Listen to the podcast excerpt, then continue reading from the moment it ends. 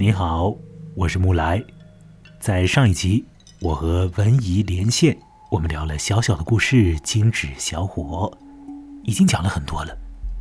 讲到了我们两个人所看到的这个小故事里头所会折射出来的不同层面的东西，像是一个女性对于爱情的执着和对于死掉了的男朋友的哀悼，像是性啊。生殖啊、生存啊那些方面的话题，还有呢，就是情人的形象和身份，呃，以及母亲的这种形象和身份的叠合，呃，或者讲的再确切一点吧，就是一个去爱别人的人的呃这个身份啊，给予情爱的呃这样的一个人的身份和造人的人的身份的重叠，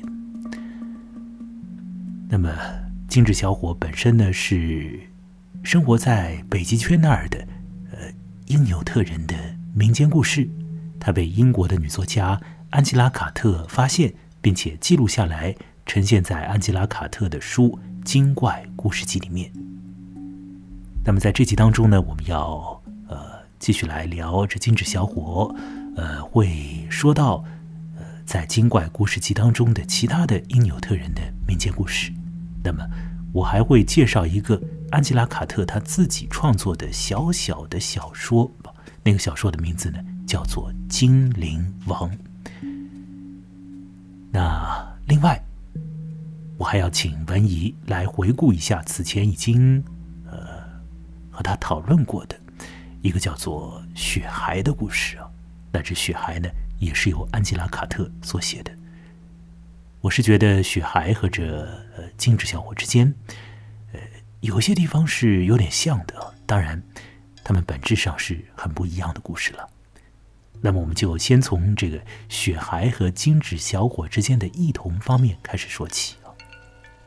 本期节目的这个内容呢会挺丰富的，让我们慢慢的进行吧。雪孩这个故事和精致小伙之间呢，呃，好像存在一些呃小关联呢。就是这两个故事之中，呃，都会出现具有一些生命力的东西啊，像人一般的东西啊。然后呢，那个东西又会消失。当然，在精致小伙当中呢，呃，精致融化了，还是可以再次被复刻成人形的。而在雪孩当中呢，一些东西呢。消散掉了，可能就比较难以再次的呃蹦出来了。那么雪孩，我之前是和文艺聊过的，文艺你来谈谈吧。雪孩这个小故事和精致小伙，呃，在你的感觉里头啊，这种呃相似感或者说是一些连通感有没有啊？请你来说说，如果有的话。相似感你已经刚刚提了一下嘛，就是说都是说我们呃这个故事的主角。大脑当中有一个想法，然后他要把它具象化。那在《雪海》里面是一个伯爵对于一个女儿或者是情人的一个想法。那么在《精致小伙》里面是一个女孩对于她的男朋友死掉的男朋友的一个想法。我觉得这是一个，然后他们最终还真的是创造出来这样一个很具象的一个呃人形的一个生物吧，我们暂且这么称呼它。但是我想讲他们很不一样的地方就是。精致小伙的这个女孩，她有了这个想法过后，她花了很长的时间去雕刻精致，最后让得到了这么一个人形的生物。我在读这个小说的时候，我就觉得这个部分让我很感动，因为你想到的是一个非常精细的一个非常时间长的一个创作的一个过程，也就是说，女孩在做她的工。然后最后终于如愿以偿了，但是我们看《雪孩》里面那个伯爵，他几乎就是一一念之间，他只是想了一想，一个女孩就从天上掉了下来，就凭空出现了。我觉得，所以我想说的一件事情是什么？就是《金纸小伙》里面这个女孩，我们刚刚一直说她身上有一个角色是母亲嘛。他雕刻的这个过程，在我看来，其实是跟母亲母亲的这个孕育的过程是非常相似的，因为我们都说母亲怀胎十月非常辛苦嘛。我觉得，而男性正是因为缺失了这样子一个劳作的过程，一个这样辛苦的过程，所以导致当我们在审视他对于他的孩子，他所创造出来的东西那个情感的过程中，嗯我们我们会觉得那男性的情感好像没有这么的强烈，或者我们可以说男性的情感有一些自私。嗯嗯对，这是我想说的，他们不一样的地方。嗯，呃，如果各位听者没有听到那个我之前和文怡聊的那个雪孩的话，可以看看之前的节目列表，可以找到啊。我们当时是聊了一个钟头多一点点啊，关于那个小小的故事《雪孩》。雪孩呢是来自于安吉拉·卡特所写的一本小说集，叫做《染血之事和其他故事》。那么这个小说集当中呢，有一个叫做《精灵王》的故事啊。我想呢，呃，放在这一集当中呢略说一二，因为这个《精灵王》当中啊，有一些东西和这《金纸小伙》当中的一些东西是很相通的了，很相通的。怎么说呢？首先要说这精灵王啊，它是呃有一个原型概念的。这原型概念呢是在欧洲的这种民间传说当中的一种呃呃要吃人的这个妖魔鬼怪的一个形象啊。就小孩子会害怕精灵王这种东西，说是呢这个精灵王呢会引诱小孩和妇人呢跑到黑暗森林的这个深深处，然后呢在这个妇人和小孩子的耳边呢说一些啊、引诱他们的话语，这个小朋友，这个女人就会死掉，就会被精灵王呢夺去他们的命。而安吉拉·卡特所写的那篇《精灵王》呢，情况呢就有了一些变形，可以讲是很大的变形。说是有一个女性，她跑到了森林里头，她一进去呢，就觉得这个森林啊不得了，对这个女性有着极大的诱惑力。这个森林啊当中的各种各样的光怪陆离的东西啊，里头的植物啊，里头的光线呐、啊，里头的那种似有似无的这种声息啊，啊，都会呢深深的去，哎，怎么说呢？撩拨这个女性的官能和她的这个心理啊，啊，这她的肉身啊，这个这个女性的肉身啊，都会有很多的感应啊，她的心理呢，当然也有更多的这个波动。那么整个这个小说呢，基本上就一直在写这个女性啊，被这个森林啊所感动。这种感动，我再次强调啊，不仅仅是心理层面的，还有很多是身体性层面的、官能性层面的啊。那读着读着就会发现，怎么了呢？就是实质上这个精灵王啊，他早早的就已经占据了那个女性。所以说，那种女性的各种各样的感动啊，心里的这种震颤呐啊，这种被撩拨的感觉，这种这种震动的感觉啊，这种起鸡皮疙瘩的感觉啊，怎么回事情呢？甚至于都可以认为是一种在情爱里头的一种反应。就这个精灵王啊，在对这个女人啊做一些和性有关的那种东西啊，那种事情啊。当然，精灵王不是一个人了，所以当他要和女性啊发生这种情色的这种意味的这种动态的时候，啊，会动用的这种能量啊，会呃建立起来这种互动关系啊，这是很奇妙的。嗯，所以这个女性就觉得很奇妙，非常非常奇妙啊。那么这个过程啊，被延宕的很长啊，非常长。有多长呢？就是从这个夏天到秋天，再到冬天。那么到了冬天呢，这个女孩子还是在森林里头，啊，还是觉得起鸡皮疙瘩，还是觉得不得了啊，了不得，非常奇妙。可是呢，冬天了，所以这个自然环境啊开始凋零，也就是说，这个精灵王的生命力啊开始减弱，不断的减弱。这个时候呢，突然之间，这个小说里头这个女人呢，觉得说够了，一些事情够了，好像一些要享受的东西也够了。那这安吉拉·卡特就写，故事之中的女人，她杀死了精灵王。完了之后，这个精灵王啊，就四分五裂啊。安吉拉·卡特是写的有点梦幻的了。这精灵王是一个不具体的形象了，它就是自然本身了。那这个女性又把那个精灵王给杀掉了，把它给肢解了一般，这个精灵王就四分五裂，那这个自然环境，这个森林啊也开始凋零了，冬天嘛。那么从这个分解开来的、被肢解出来这个精灵王身体上啊，就传出来了好多个方位啊，就传出来了这种声音，什么样的声音呢？就叫那个女性，叫她妈妈。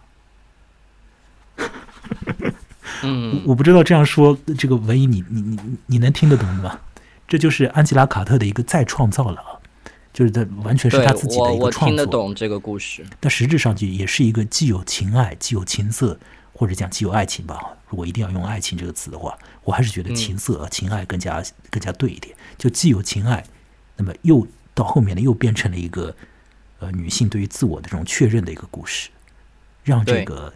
得到了身心愉悦的这个女性吧，啊，但这个身心愉悦里头有很多危险的这个动态啊，她有反客为主，那变成了一个呃超乎于情人之外的一个母亲的一个角色，对对，所以那个精灵王很诡异了，非常的诡异啊，而这个精致小伙呢就很亲切，所以啊，呃，唯一你要说什么，请说。我刚听你说精灵王这个故事，我就觉得，嗯，就是前半部分听你讲，我其实觉得。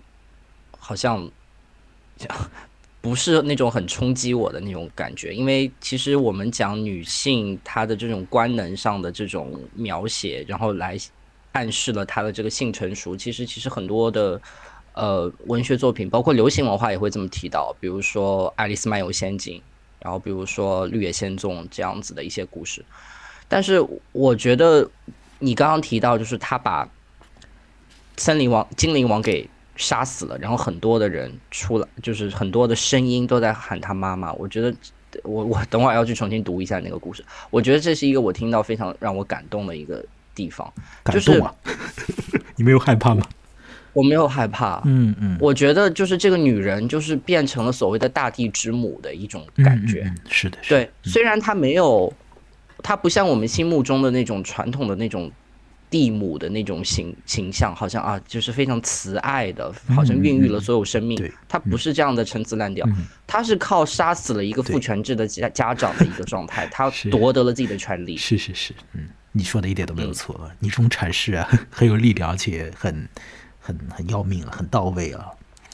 呃，我只是看到了那种很官能性的东西，还有那种很圣人的东西，当然很很直接的给出你的这个阐释啊，很有意思。呃，好。那么我们说回到这个因纽特的民间故事啊，呃，万一我之前还发给过你其他的几个因纽特的民间故事，不知道你有没有看到？我发给过你几个，好像好多个，呃，有两三个，三个都是在那个精怪故事集当中的，也就是呢，都是由安吉拉·卡特所编写的。那本精怪故事集里头啊，有世界各地的呃和女性有关的怪怪的故事啊。当中也有中国的故事啊，有一个故事甚至就叫《狐狸精》啊，一听好像就是中国故事。对，那这本书当中呢，有有有好几个啊，有好几个关于因纽特的，或者讲就是在因纽特那边的民间故事。那么我发给过文怡几个故事，文怡你要不要随便找一个，你说说看你的想法，你先描述一下那故事啊。你你娶到儿媳妇的女人怎么样？你觉得这故事有有意思是吧？你要不要来说说这故事？我给你做一个配乐，好不好？哦，好。放一段那个呃冰冷但但是我可能不会说很久，所以还需要配乐吗？你或许可以把那个故事给念一遍吧，因为本来就很短嘛，好吧？你把它念一遍，念一遍你先把它找出来，然后我把这个音乐先放起来，好不好？好的。好，我把这个音乐先放起来啊，看看能不能各位可不可以听到啊？好，这个音乐已经启动了。那文艺，你找到那个娶了儿媳妇的女人这篇。把它给念一念吧，比较短。好，请念。娶了儿媳妇的女人。从前有个老妇人，想要占有年轻漂亮的儿媳妇。她儿子是猎人，经常一出去就是好几天。有一次她出门了，老女人坐下来，用海豹骨和海豹皮为自己做了个阴茎。她把阴茎系在腰上，展示给儿媳妇看。儿媳妇惊叫道：“真好呀！”然后他们一起睡了。不久，老妇人也开始乘皮质的大独木舟外出打猎了，就像他儿子一样。回来以后，他会脱掉衣服，上下晃动两个乳房，说：“跟我睡吧，我亲爱的小妻子，跟我睡吧。”碰巧儿子打猎回来，看到母亲打的海报堆在房子外面，这是谁的海报？他问妻子。不关你的事，妻子答道。丈夫怀疑她，于是，在房子后面挖了个洞，躲了进去。他觉得是哪个猎人趁他不在家，霸占了他的妻子。但是很快，他就看到自己的母亲划着独木舟回来了，舟里载着一头巨大的冠海豹。哦，对不起，观海豹。母子俩一向只抓巨大的观海豹。嗯，老妇人上了岸，脱掉衣服。上下晃动两个乳房，说：“我亲，我可爱的小妻子，请你帮我捉捉狮子。”见了母亲的举动，儿子很不高兴，他从洞里钻出来，照着老妇人重重打下去，结果把他打死了。好了，他对妻子说：“你必须和我一起离开这里，因为我们家遭了诅咒。”妻子全身颤抖起来：“你杀害了我亲爱的丈夫！”他喊道。一面呜呜哭个不停。好，故事读完了。嗯，呃，你读的是娶了儿媳妇的女人。这故事表面上的意思很好理解啊，老妇人扮演成了男人呢，啊，是吧？嗯，不但是给自己套上了假阴茎，而且呢，去干起了男人干的活计啊，跑出去，对，去猎捕这个海洋生物。完了回来呢，这个女人的自己的老公啊。就受不了了，那她的这个女人的婆婆啊，呃，也就没办法，是吧？只能够让这个女人跟着她的老公走，是吧？她老公把她的婆婆给给弄死了，是吧？对，我觉得，我觉得这个故事第一眼看，肯定我知道，我能够猜测安吉拉·卡特为什么要选这个故事。这个故事是非常有女同性恋。文学的那种，呃，它是非常符合女同女同性恋群体的那个一个故事的，呃，也不能这么说吧，让我怎么想想看，它让我想到了女同性恋群体吧，就是你你不用说那么多的联想啊，或者说关系啊，只能它就是女同性恋嘛，就是嘛，对，就是就是就是嘛，都已经假阴茎都出来，难道还不是吗？啊，是是，但是呢，还有乱伦，就在一个暂时呃缺少男人的这个情境里头啊。会有这种情况出现，呃，这但是呢，我我但是我想补充一件事情，就是这个乱伦，两个女人之间的乱伦和男和女之间乱伦给人的观感是不一样的。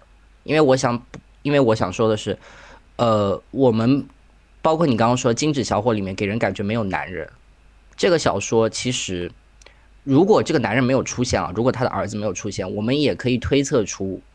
这两个女人的生活好像就是女人在结伴嘛，因为他们的男人经常要就是一个儿子或者是老公经常要出海去打猎，他经常不在家。嗯，我们会感受到两个女人在这种相依为命的状态下面产生的一种嗯哼嗯姐妹的情谊。哎，就英文叫 sisterhood。哦 呦哦呦哇呀，那个文怡啊，我们搞得好乱了。一会儿是婆婆和儿媳妇，一会儿是 假男人和真女人，一会儿又是姐妹。啊，但是我理解的姐妹要非常理解这边要对这边的姐妹要讲一下，就不不是什么亲生的姐姐和妹妹，就是两个女人，只不过她们有年龄差异。对对对对，嗯，女人可以和女人在一起生活的，没什么大的麻烦，同样可以这样的，对吧？对，而且可以生活的很亲密啊。所以读到最后，其实。读完这个故事过后，你会感觉很悲凉，嗯，真的很悲凉。因为第一个，他们的感情就是婆婆跟这个儿媳妇之间的感情，是是成立的，它是有情感基础，它甚至不是基于肉欲的。当然，我们在这个小说里面，我们好像。呃，对不起，在这个故事里面，我们看到的都是很多肉欲的描写，但是我们可以想象两个女人在那儿生活，呃，寒天之地生活，他们会有那种互相依靠的那种感觉，那这种感觉最后可能升华成了爱情。嗯嗯嗯嗯，对，我想说的就是，这我想说的，这就是我想说的事情。好，你说完了。哎，两个找到自由的女人，我有没有发给过你这篇啊？发给过，发给过。哎，你看了吗？我看了。这篇大概情况是怎样？你或许不用读原文，如果你要读的话，也可以读一读。呃，也许不读也可以，因为稍微有一点点，稍微有一点点啊，篇幅啊，嗯，也是以一页一页样子啊，读一读要花一点时间，你就直接说三言两语讲完吧直接说写的什么，就是我给你一个配乐好不好？啊，好。好，一个男人有两个妻子，然后他这是一个非常有控制欲的男人，就是限制妻子的自由，谁多哪个男人多看他们一眼，他们呃那这个老公就要把他的妻子毒打一顿，然后他的妻子受不了了，就逃跑，他们最后跑啊跑啊，就躲到了一头冲上海滩的巨大的鲸鱼的尸体里面。那个味道很难闻，但是在那个里面总比挨打要强。嗯，结果他们的老公找不到了妻子，就挨家挨户找。最后他去找到了村里的巫医，嗯，巫医就说你要去找这么一头巨鲸的尸体。当这个老公到了那个巨鲸的尸体旁边，他就发现这个地方太臭了，他根本没有，他根本无法靠近，他就靠喊的。但是喊的话，他的妻子也不去回应他。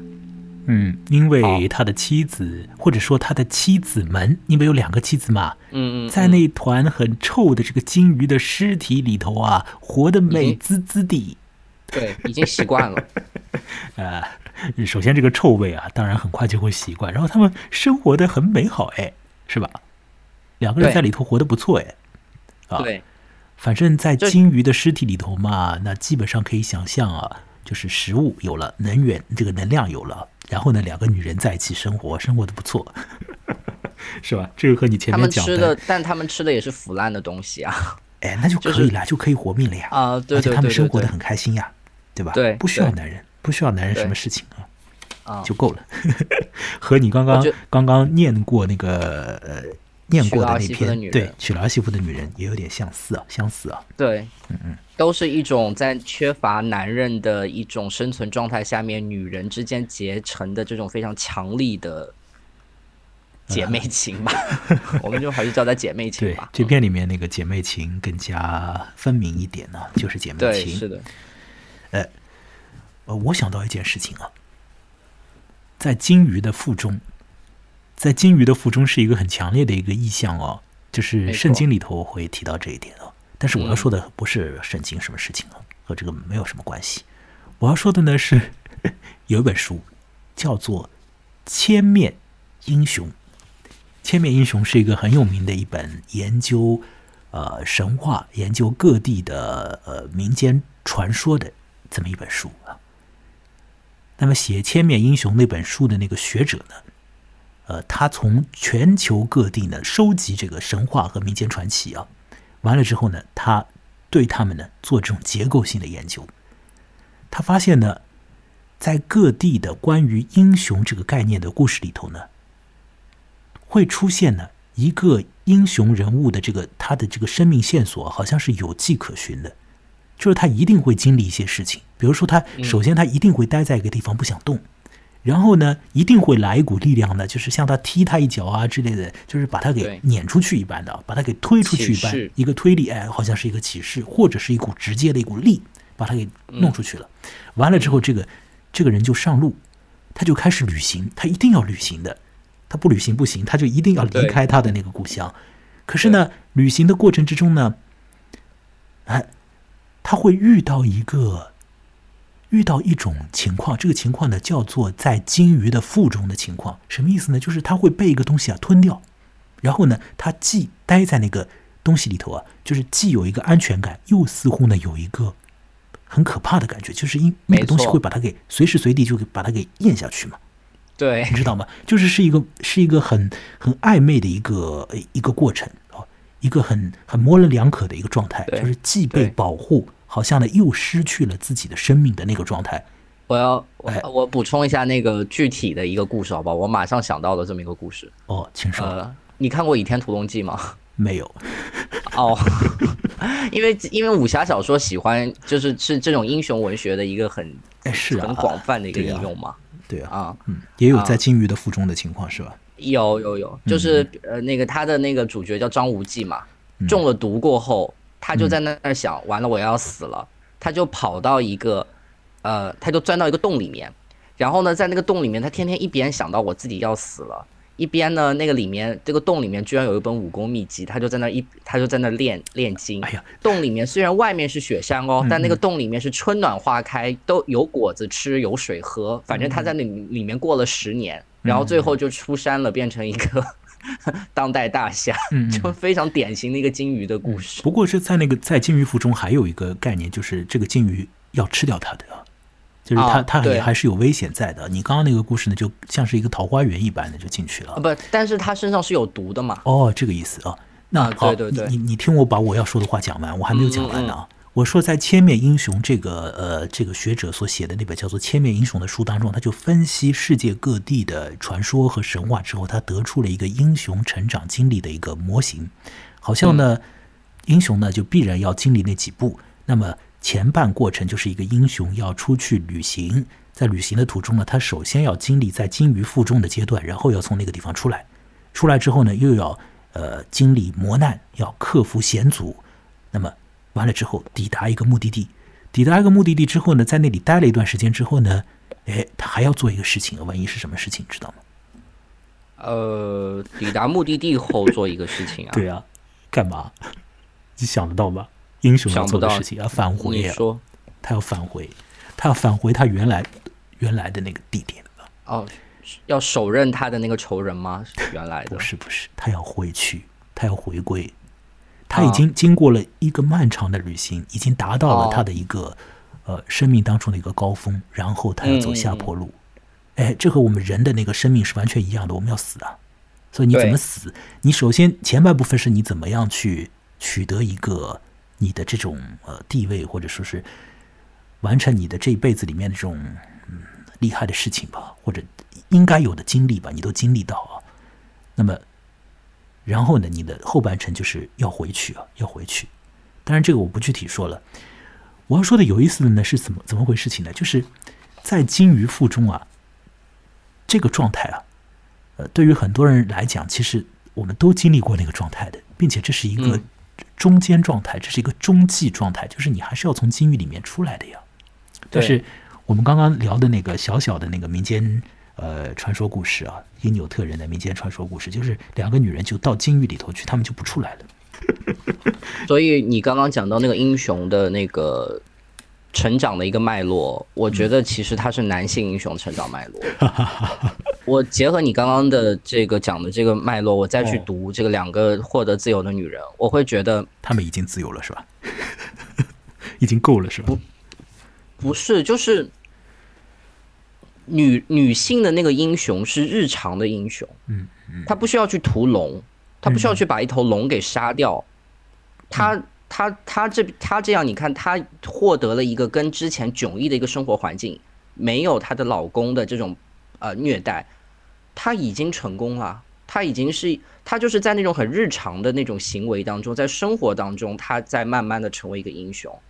而她她不像男性一样，什么指环王一定要去跋山涉水去毁掉一枚戒指啊，或者他没有这种剧情的。嗯，你说的非常有意思哦，你说的很有意思。对。哎哦，万一啊，但是好像迪士尼不是这样想的嘛，所以他们做那个《冰雪奇缘》的时候，也让里头的这个女的好像去斩妖除魔了一下。我正正要说这件事情，因为在西方很多文学评论家认为，圣女贞德也是一个男性视角下的女英雄。嗯嗯，对，因为我们熟呃熟悉圣女贞德的话，就知道她最后被那个烧死了嘛。圣女贞德她当然是男性视角下的女英雄，她本来就扮演成男人嘛。对，所以我想说的是，我觉得迪士尼做做的也是这么一个套路啊。他把一个男性的一个英雄故事包装成了两个女孩的故事，但其实这个事情可能跟女孩一点关系都没有。对啊，还有那个花木兰，他们重拍的那个真人版电影《花木兰》，那就是更加是一个典型了。啊，对，这个那真的可以打动很多女性的观众吗？我真的是大大的打上问号啊！我觉得很多女性观众看了就觉得这是在搞什么鬼啊？嗯，是吧？无动于衷啊！看了以后，对，嗯，不会触动啊。但是这个安吉拉·卡特的一些故事啊，哎，它真的会触动女性的。像《精灵王》那个故事啊，我在豆瓣上写了一个《精灵王》的小评论，结果豆瓣上呃有几个人还给我点赞啊。其他文章没人点赞，对，嗯，说明还是还是还是会被打动的。对，但是我想收退回来说一步，就是我们说就是这是女英雄的故事，不代表说女人要成为英雄就只有这么一条路，因为现在很多女生听到可能听到我刚刚的话会有点不高兴，她会觉得说，那凭什么我们不能做那种嗯嗯嗯嗯，要屠龙的那种女人？当然是可以做的，嗯嗯啊，对，当然是可以做的，就是每个人都有生选择自己生活的权利嘛。但我们想说的是，在文学传统中，好像女性英雄的故事好像更多是这样的，像两个找到自由的女人这样的一个故事，就是是一个生活化的英雄。嗯嗯嗯，好。呃，我还发给过你一个，也是安吉拉·卡特在《精怪故事集》里头的关于因纽特这个族群的一个民间故事呢，就更加的怪异一点。那个故事是一个卡库阿舒克吗？啊，对，就是那个名字。哦，你再把那个名字念一遍。卡库阿舒克。呃，这是什么意思啊？我不知道这是什么意思。这应该是一个人的名字吧？哦，好像是一个人的名字。哎，对，是人的名字。这故事呢很怪异，我们就以这个故事来做结，好不好？来做这次我们讨论的那个结尾。因为关于那个故事，我们不要做太多阐释了，可以好的留下一些让大家可以想想的地方。因为我我好像我们俩也对那个故事也没有想明白，或者说也没有没有联想到太多东西。有可能女性的听者你会联想到一些东西哦。因为那个故事当中也会讲到生育啊，讲到小孩子啊等等的。呃，那说到这儿呢，我要说，呃，我们的这个聊天呢，如果是一个对谈的这个模式的话呢，呃，有的时候难免会有一些发散性啊。就是我们虽然大概会有一个思路，可是讲着讲着我们会扯东拉西的说一些别的。所以呢，各位，反正我的感觉是，你能够听下来，能够听着觉得还舒服啊。某些地方呢，给你一些小小的触动，我就觉得已经非常满意了。那就是这个节目的一些的我的一些期许啊，已经达到了。那如果你觉得这个节目啊听起来是有点意思的，可以来多多的给这个节目以帮助啊，帮助节目呢去找到更多的听者。呃，添加我的微信公众号，也是节目的微信公众号，可以在上头呢留言或者呢跟我联络。呃，还有。可以在微信公众号上头呢赞赏啊，或者在我的这个网站上啊赞赏，这样啊就是打赏了就捐助了，这样小额的捐助啊，对于我独立的做这个节目啊，包括请我的朋友一起来做，那都是在这个独立的状态之下啊，就可以让这个节目呢更加热闹，更加有生命力一点呢。所以啊，各位啊，你可以给这个节目以生命力啊，不需要像是《金纸小伙》里头那样去。啊，做那种动作，只需要呢，在网络上啊做一些操作啊。好，你可以添加我的微信公众号，本节目的微信公众号和我本人的微信公众号都叫做木来，因为我这个人呢也叫木来，羡慕的慕，来说的来，也是来回的来，羡慕的慕，来来往往的来。啊，好的，那么我最后来说一说。刚刚唯一说到的那个怪怪的名字的那个故事，大概写了什么？我就不读原文了，我直接把我所看到的一些信息说出来啊。如果有的地方说的不对的话，请文一再来帮我纠偏一下。好的，好的。我给自己也弄点伴奏吧，就放一下。呃，反正这次节目里头已经，啊，一开始的时候就放过的那个有冰撞击的那段音乐吧，好吧。嗯。那这故事呢，说的是啊，啊。女人要获得自己的小孩子，呃，需要做一个动作，是去掘地三尺了，啊，是要做一些挖掘的动作，把这个小孩子啊挖出来啊。女人是这样得到小孩子的。那么，好多女人呢，要得到小孩的时候呢，就去掘地啊，挖着挖着把小孩给挖出来了。一般情况下呢，挖到女孩的这个概率啊更大。你想要挖一个男孩子呢，你就费点劲啊，你就可劲挖啊，呃，可能呢相对来说这个几率呢少一点。反正呢，想要获得小孩的女人就去挖地，把小孩挖出来。可是有一个女人呢，她就挖不出来。这个女人叫什么呢？就是刚刚唯一所说到的那个怪怪的这个名字啊。唯一，你要不要把这个名字再说一遍？卡库阿舒克。哦，就是那人，他就是笨笨的挖不出来，那怎么办呢？哦，有一次呢，啊，他想啊，我就鼓鼓起劲啊，我就拼命挖，我就不相信挖不出来，所以他就挖挖挖挖挖挖的很深很深很深很深，挖到了地球那边去了，另一边去了，就挖穿了，把这个 把这个地层啊挖穿。结果呢，他从另一头啊冒出来，这个女人从另一头自己钻出来了。一看呢，哇，有小孩，有小孩啊！赶紧要去抓那个小孩，据为己有。不过请注意啊，那小孩不是一般的小小孩啊，而是什么呢？巨婴啊，长得比大人还要大的小婴孩，而且不止一个，哦，好像是一男一女两个吧？文艺是吧？在故事里头，对，没错，哎，没错，这一男一女两个小巨婴啊，就牵着那个啊挖掘了一番的那个女人的小手啊，这个大小孩子牵着小大人呢，啊，牵着他走。那么走了一阵之后呢，这个这个女人想，这这这算是怎么一回事情呢？这我还得回到我原来的那个生活的那个时空里头去啊，是吧？这种穿越，这这这怎么回事呢？他就又回去了，所以他就爬回到他的那个前头挖的那个地道里面，他爬回去了。那他爬着爬着呢，发现呢这个地道里头啊，就出现一些危险的动态。哦，前面我和文怡聊的时候，文怡说女性要做英雄啊，不见得要去打怪物的。那在这个民间故事里头，这个女人就要打怪物，或者就要打坏人呢？因为这个地道里头啊来了威胁她的一些一些一些人呢。那些人怎么威胁她呢？比如说拿着一只火海豹，用这个火海豹啊抽那个女人的这个腿肚子啊，使劲的抽他，所以这个女人要还击啊，是吧？那么她还击成功啊，把这个地道里头的这种妖魔鬼怪呢给杀掉。完了之后呢？他再次回到地表，回到他原来啊挖地道的那个地方。这时候他发现，他有了一个小孩哎，有了一个小小孩哎，他变成妈妈了哟。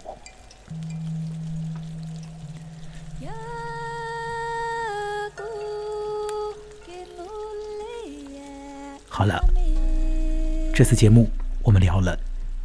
因纽特的民间传说，或者讲民间故事，很多故事都是由安吉拉·卡特这个英国女作家所编写的。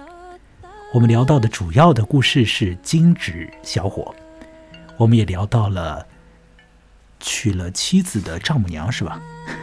呃，娶了妻子的女人。啊，娶了妻子的女人，还聊到了两个找到了自由的女人，是吧？就是躲在金鱼腹中快乐的过日子的女人，那还聊到了这个，呃，拼命的挖地，对，就是那个女人啊，呃，最后呢，得到了自己的小宝宝的这个这个故事啊，这几个故事，呃，都是生活在北极圈那儿的因纽特人的故事。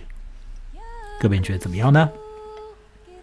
我们这次的节目差不多到这儿也就要结束了。谢谢你听到这里哦。有关节目的更多信息，你可以来添加微信公众号。微信公众号的名字是“木来”，羡慕的慕，来去的来。请多支持这档独立节目哦。关于这次所聊到的这个任何的方面，如果你有什么感觉，你有什么想法，可以在微信公众号里头呢和我互动，可以留言或者说是直接的。在这个公号里头和我说话都是可以的，当然也可以用其他的方式和我联系。希望这个节目可以热闹，希望这个节目可以有生命力。再次感谢文怡来参与本次的对谈，这次的聊天很快乐。好了，文怡，再见了，拜拜。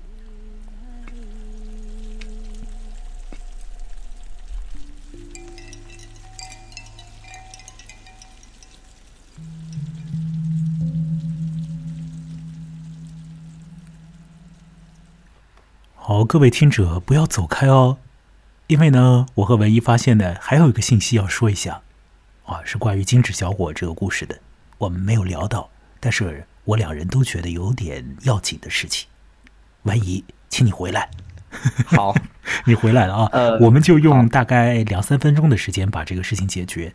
我们要补充的是什么？或者说你想到了一个呃很要命的什么事情啊？说一下。对，我觉得我们刚刚的讨论其实。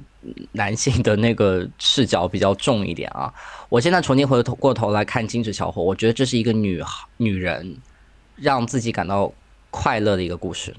它是一个非常日常的故事，嗯就是我们刚刚可能用了很多词去形容这个女人啊，我们说她是女神，她的孕育人，她有生命力什么的。嗯，但是我刚刚后来角。对我刚刚想了一想，可能这个女孩在做这些事情的时候，她完全这些全部都没有想，嗯嗯，她只是觉得我喜欢这个男啊男人，对啊，我又好像享受孕育这个过程，嗯所以我做了。对，所以安吉拉·卡特她所写的一些她自己所创作的那种小说也是这样的，她真的不太管男性的哦，他会嗯站在女性的深层的那种心理的角度和欲望的角度，然后呢，又赋予女性很多种的权利啊，对，让男性对，呃对那样的女性呢，怎么说呢，也是既爱又怕。好，我们就这样做一个这样的一个小小的一个补充，好不好啊？那好也就可以了。好啦，让我们再次说一声啊、再见。拜拜。